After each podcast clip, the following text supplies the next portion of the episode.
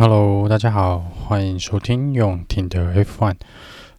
本周呢，呃，还是来今天还是要来 debrief 一下我们上一周到现在就是巴林站正赛之后呢，呃的一些新闻哦，各队的一些新闻。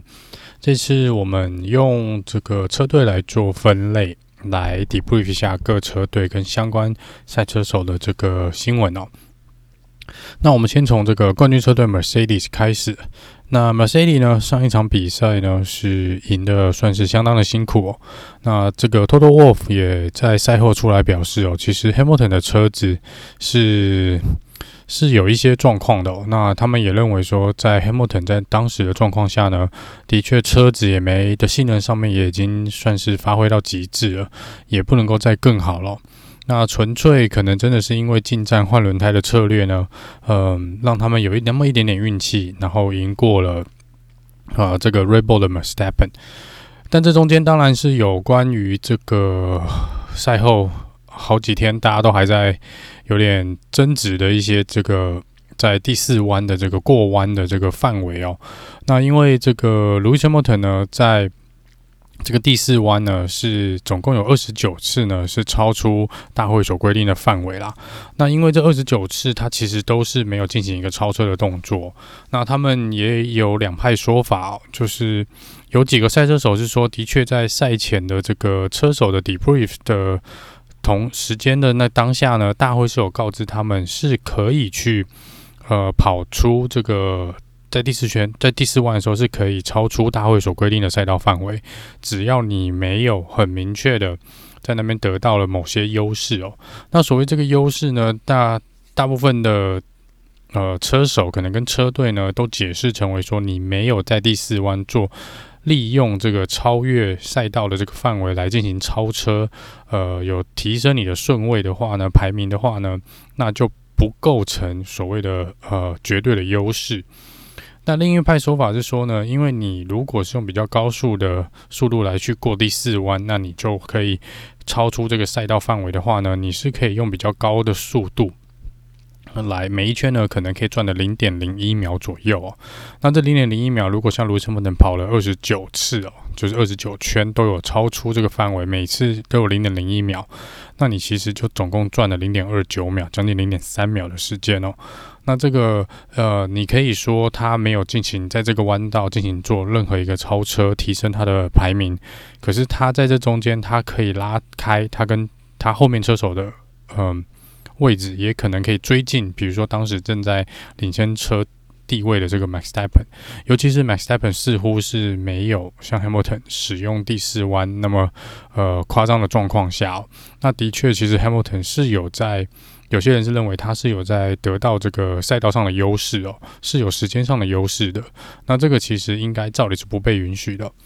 所以这个才会有那么多的一些争议哦。那大会我想可能也听到了呃各车队的一些抗议啊跟提议哦，所以这个嗯、呃，他们说会在未来呢进行这个 F1 规则准则的这一个修改哦，那避免这个情形再次发生。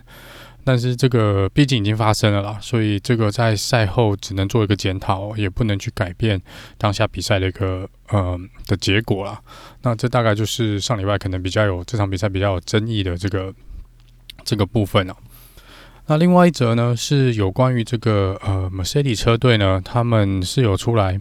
，Toto Wolff 是有出来说，就是针对接下来的两场比赛，就是在 Emola 跟这个 Portimao 的这两个赛道，都是属于比较高速的赛道哦。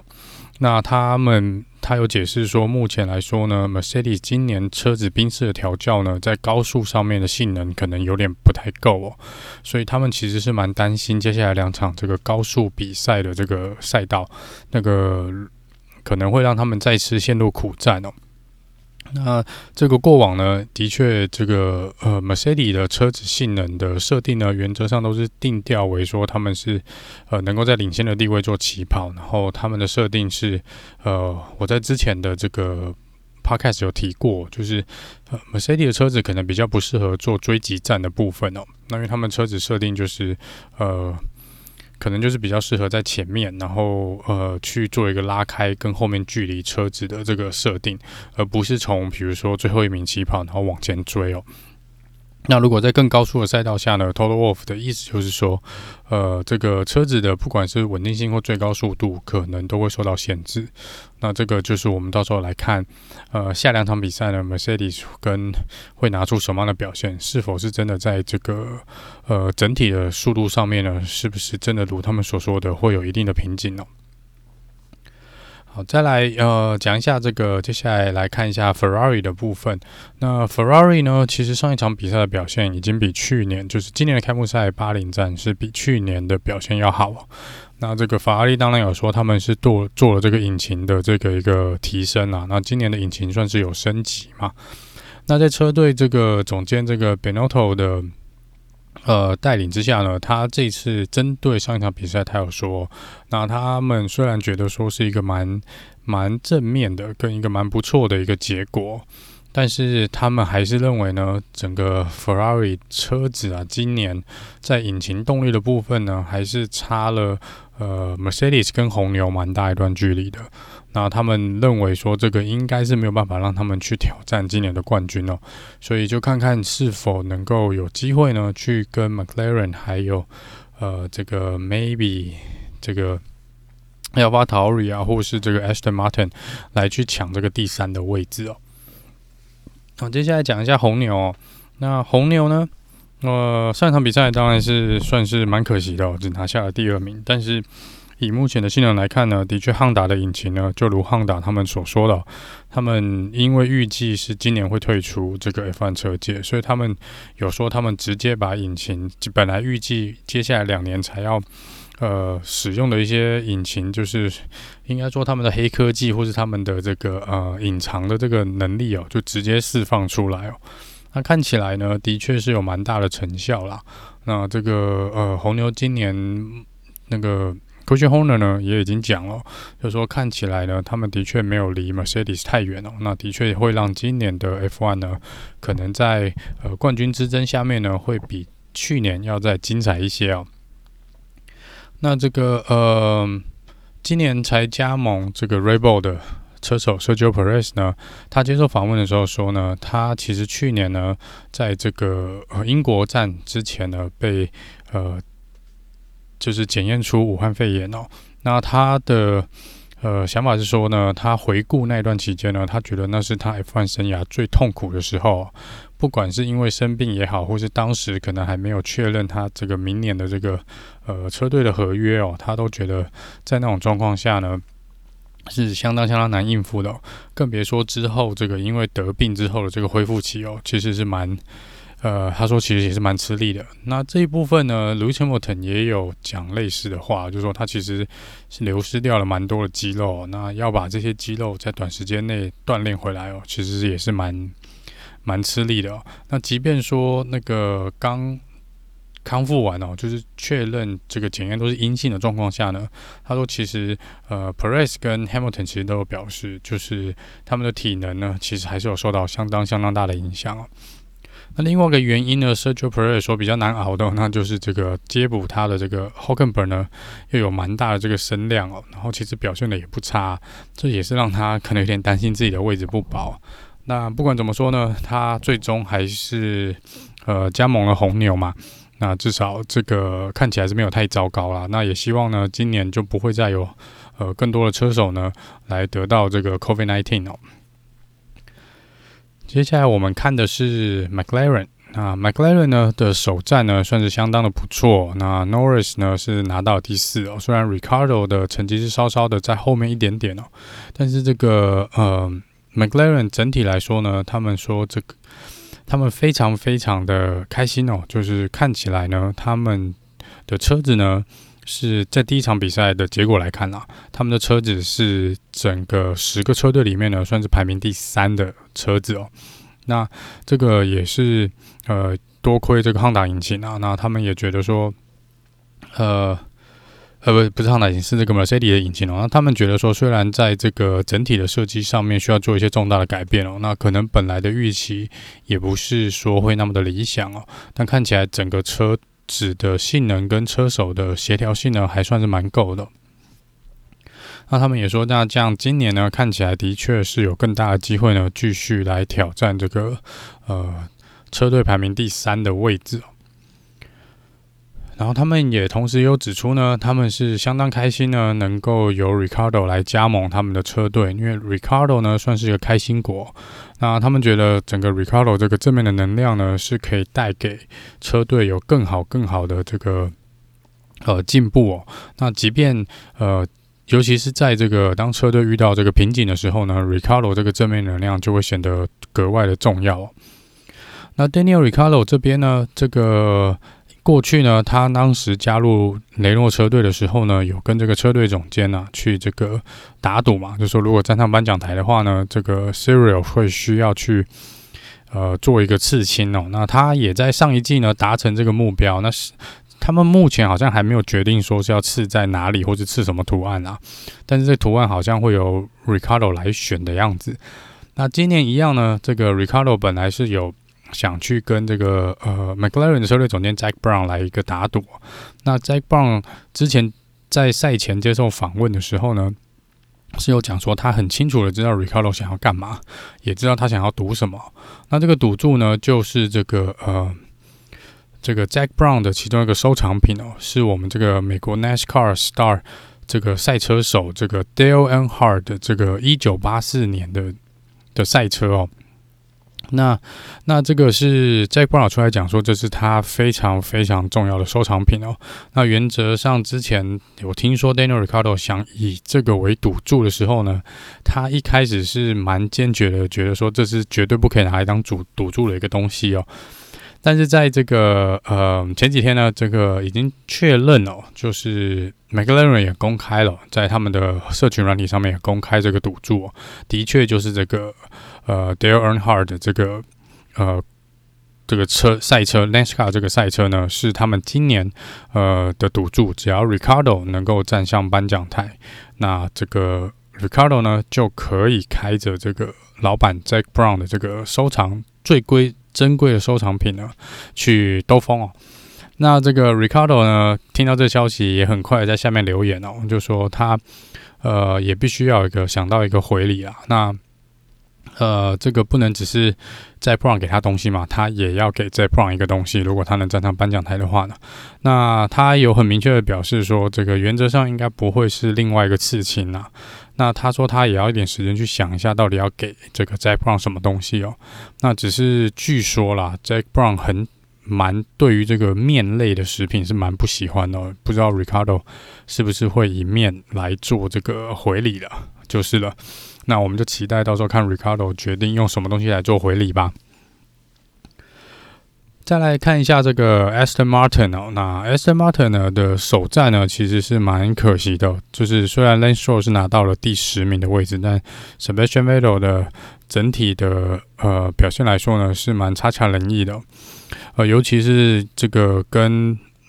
那个奥康的这个冲碰撞哦，其实整个觉得就是 Vettel 完全没有在状况内哦。虽然车队是出来说现在才第一场比赛，那加上这个赛前的这个测试的时候呢，因为车子有些问题，所以 Vettel 其实也没有很多的时间来进行赛车的一个测试。所以他说他们觉得这当然还是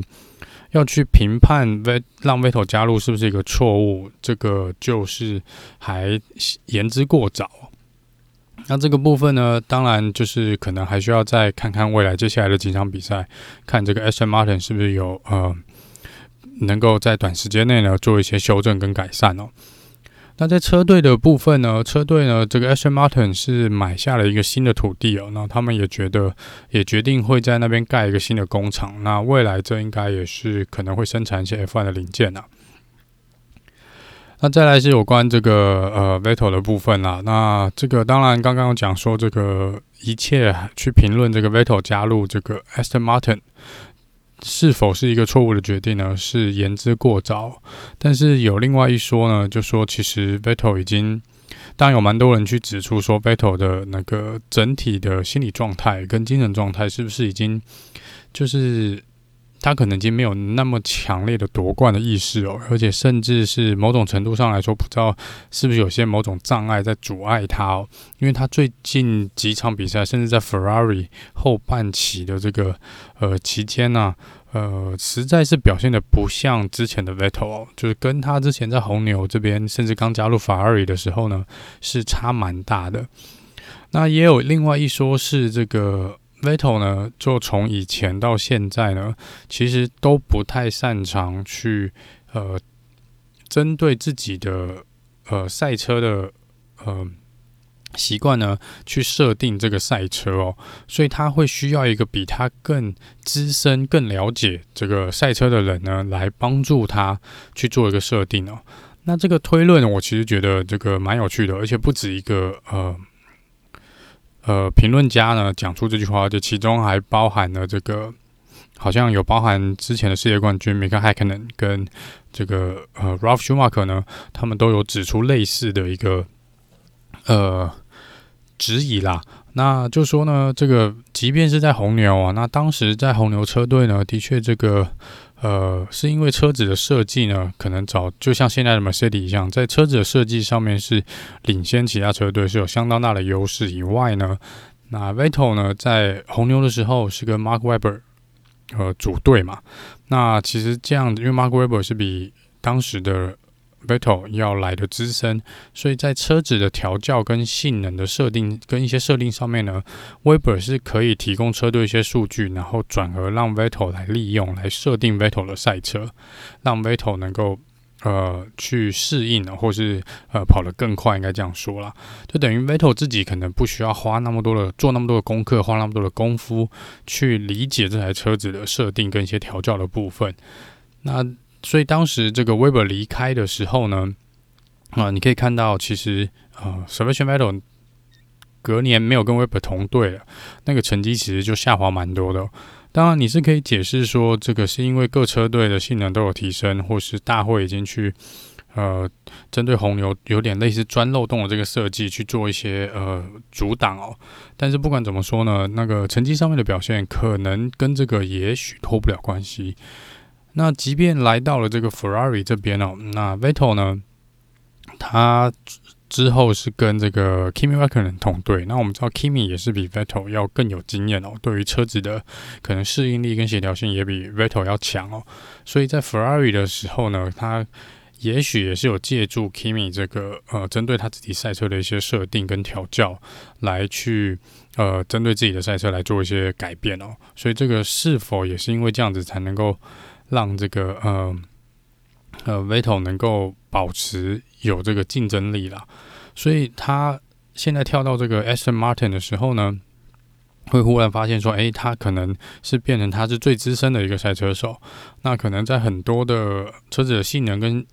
调教的数据上面，他可能没有办法自己来做一个呃 handle。那而但他的队友 Lance Stroll 可能经验又不太足，甚至于 Lance Stroll 可能还寄望于 Vettel 来。看看能不能把这个赛车调教出更好的一个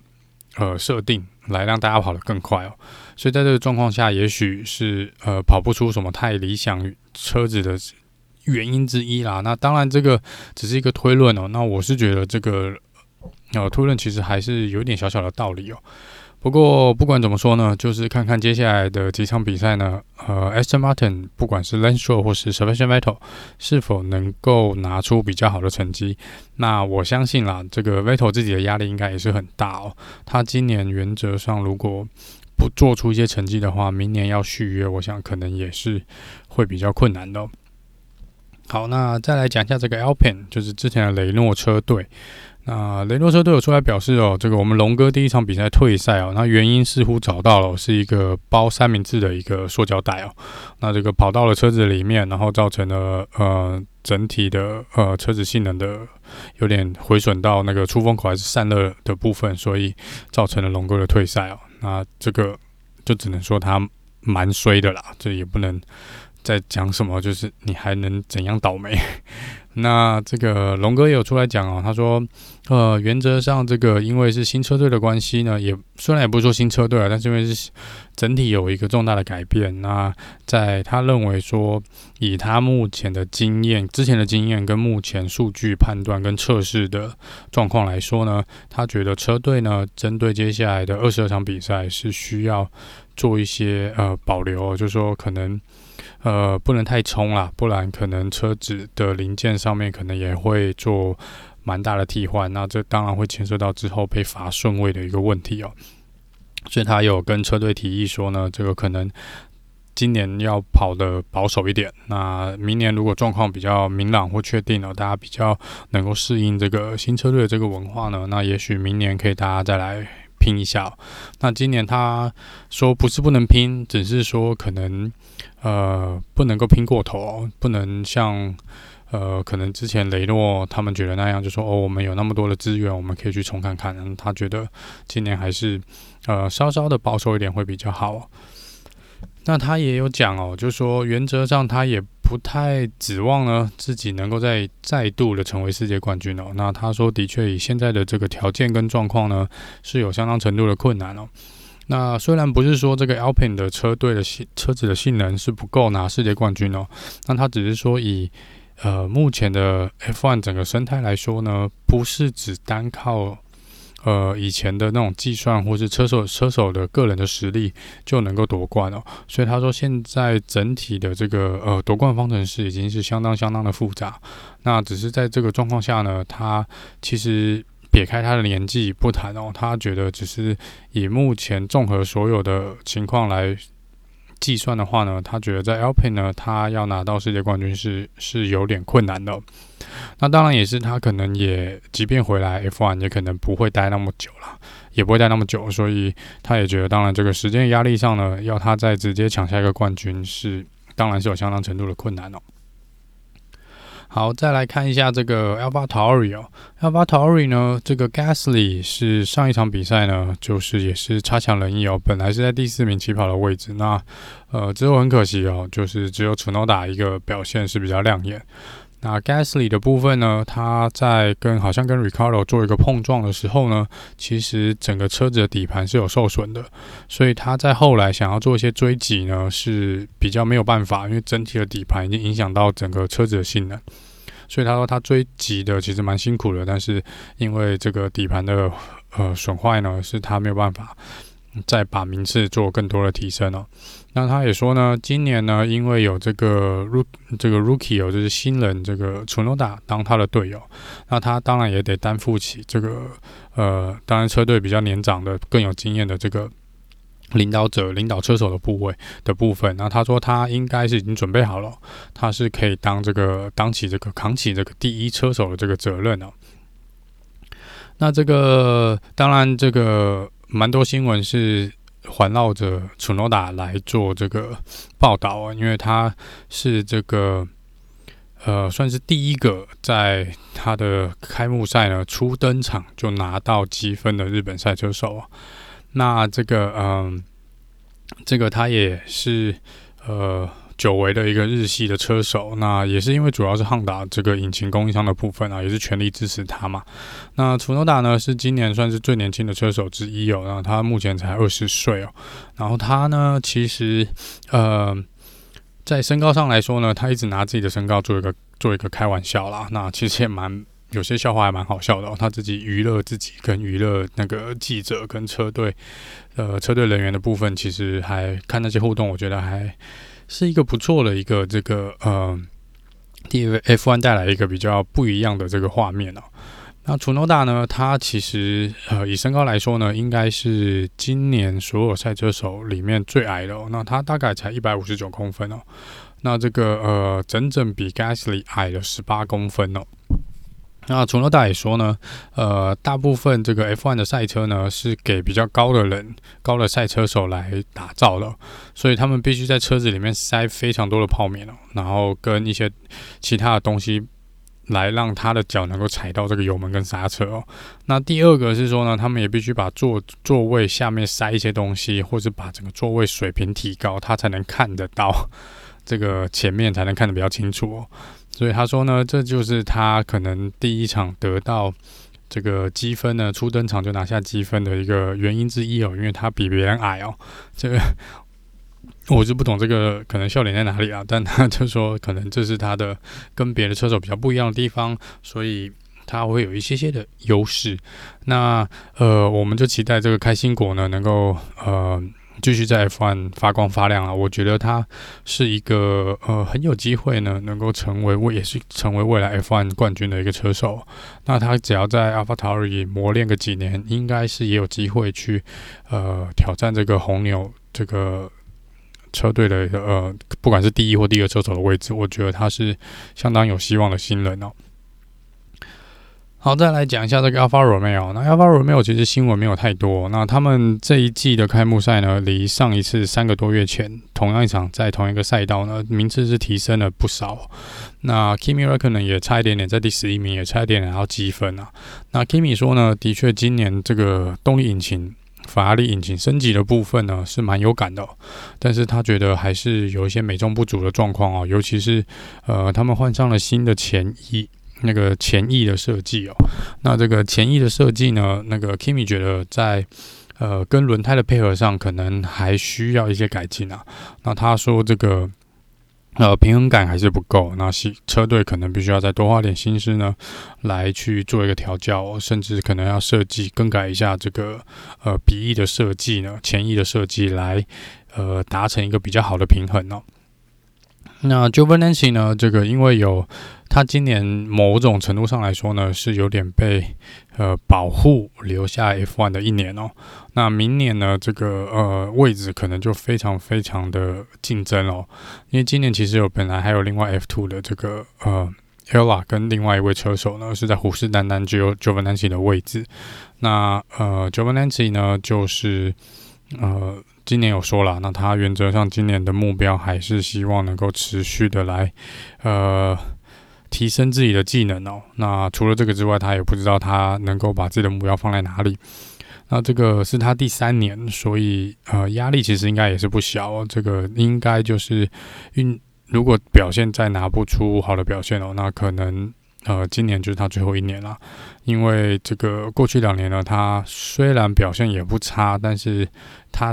几乎没有办法超越他的队友 Kimi Raikkonen。那在以这个法拉利新人车手培养的这个新兴未未来的新人哦，重点的培训人员之一呢，那我想这个结果 Ferrari 可能不会是太满意哦。那不管怎么说呢，这个就来看看 Giovinazzi 今年未来的一些表现。然后当然也是希望呢，至少呃，Alfa Romeo 的目标呢是希望能够开始挤进前十名的位置哦。好，那再来是讲一下这个 Haas 的部分哦。那 Haas 呢，其实第一场比赛呢，两台车子都没有完赛啊。那这个呃，没有拿到积分啦。那尤其是这个 Mazepin 直接在第一圈呢就已经冲出去了。那 Schumacher 呢，是跑得也蛮辛苦的，然后是垫底哦。那这个 Steiner 有说呢，这两位新车手都是 F1 的新人哦。那但是跟 Tsunoda 的表现比起来呢，是差距还有蛮大一段距离的。那这个呃，Steiner 说，虽然车子的性能当然要去争取前面的排位是不太可能的，但至少他希望这两位车手呢，从 F2 升上来的车手呢，去赶快的适应 F1 的这个环境哦。呃，也因为整体的超车模式或是打斗的模式呢，会跟之前他们在 F2 呃是相当不一样的，所以他们即便车子的性能不够好，那他们也必须要尽快的融入这个呃 F1 的这个呃整体的这个环境啊。那他说这样子才会对车队有比较大的帮助。那 Steiner 也出来讲呢，就是呃，今年 Has 车队的目标原则上只有 Williams 哦，就是说只要他们就是真实能够比较实际达成的目标，可能就是赢过 Williams。那但是他也有说，看起来今年 Williams 呢，因为有新的这个老板的呃跟资金的注入哦，所以 Williams 今年会更比去年更困难，要打赢他们会更困难一些些哦。那再来就是这个 Mazepin 呢，这整个车队呢算是问题人物啊。那呃，针对他第一场比赛，在第一圈就直接打滑出去退赛哦。那这个呃蛮多，我看蛮多车迷是不买单的哦。那也蛮多的评论家是对他也是一直不断的摇头哦。那整体来说，整个新闻都还是蛮负面的。那他嗯、是有出来接受访问，出来讲啊，他认为他的呃比赛呢并不是那么无聊哦，所以他觉得车迷不应该呃可能要给他更多的这个呃。正能量就是更期待他一点，就是不需要这样子认为说他的表现是不值一提的，但只是站在一个比较中，即便站在比较中立场，他现在的表现的确蛮不值得一提的哦，更何况是他之前做出太多有争议的事情啊，那呃上一场表现也相当相当不理想哦，所以就 就也我也觉得说你真的要我们去看的比赛，但其实。呃，也没那么多可以看啦，因为第一圈你就已经跑出去了嘛。那这个希望呢，你接下来呢能够呃至少开完一场比赛吧。就目前看起来，他整个态度跟这个表现呢，还蛮让人头疼的哦。这不只是在车队的角度、车迷的角度，甚至其他赛车手的角度呢，也觉得他的可能态度上有一些问题啦。好，没关系，就是，但是毕竟这两位都是新人哦。那其中一位呢，我是当然，其我是比较挺这个舒马克这边啦。我也是，但毕竟因为他是迈克舒马的儿子，那他也是去年的这个 F2 的冠军哦。所以我当然也是希望他的表现能够越来越好。只是在 Has 车队里面呢，的确今年呃，他们大概只能跑在最后四名的份，会比较会蛮常看他们垫底的啦。那这没办法啦，那这可能就是。呃，他们必须要忍耐一个至少一年以上，然后再看我们其他车队能够跳到其他车队，才会可能有比较好的进展哦。最后呢，来讲一下这个威廉车队了。那威廉车队呢，这个他们认为今年的这个呃表现呢，呃跟展望呢，会比去年要好非常多。那一方面是这个呃车队有新的总监加入，那第二是这个车队的新老板，然后也有新的。这个资金来做注入，那他们认为呢，他们今年有非常大的希望呢，能够来挑战这个 Alpha Romeo，就是也就是说，至少能够拿到可能呃中后段班的前一两名左右的位置啦。那嗯。这是他们今年的算是比较大的一个目标哦。然后他们呢，呃，经过第一场比赛呢，也确认了说，他们原则上会已经在计划呢，来拿一些这个用一些测试用的这些零件呢，可能来用在他们今年的赛车上面，然后来看看这个整体的气流的部分呢，跟这个 airflow 的部分会不会。比较好一点哦，因为他们觉得第一场比赛呢，整个风阻跟气流不是很顺，所以他们希望能够用这些新的测试零件呢，看看能不能提升车子的一些速度跟阻力会比较小一点哦。那这个呃，George Russell 呢，呃，最近呢是说，呃，的确他最近的表现跟一些言论呢是比较强势一点哦，针对要想要加入 Mercedes 这个部分啊。但他说他的确是一直以来觉得都是很希望 Mercedes 能够签他哦，他能够回归到 Mercedes。那这个看起来呢，就是他之前也有讲哦，就是在今年七月可能会做一个决定啊。那这个，嗯。不知道是不是有点急了，还是说本来他是跟 Mercedes 有讲好，是不是今年或是明年本来就应该回归在 Mercedes 上？那是不是有一些计划、一些变化呢？不然其实以过去几年他并。就抓手并不会太长的公开来发表针对 Mercedes 合约的这个，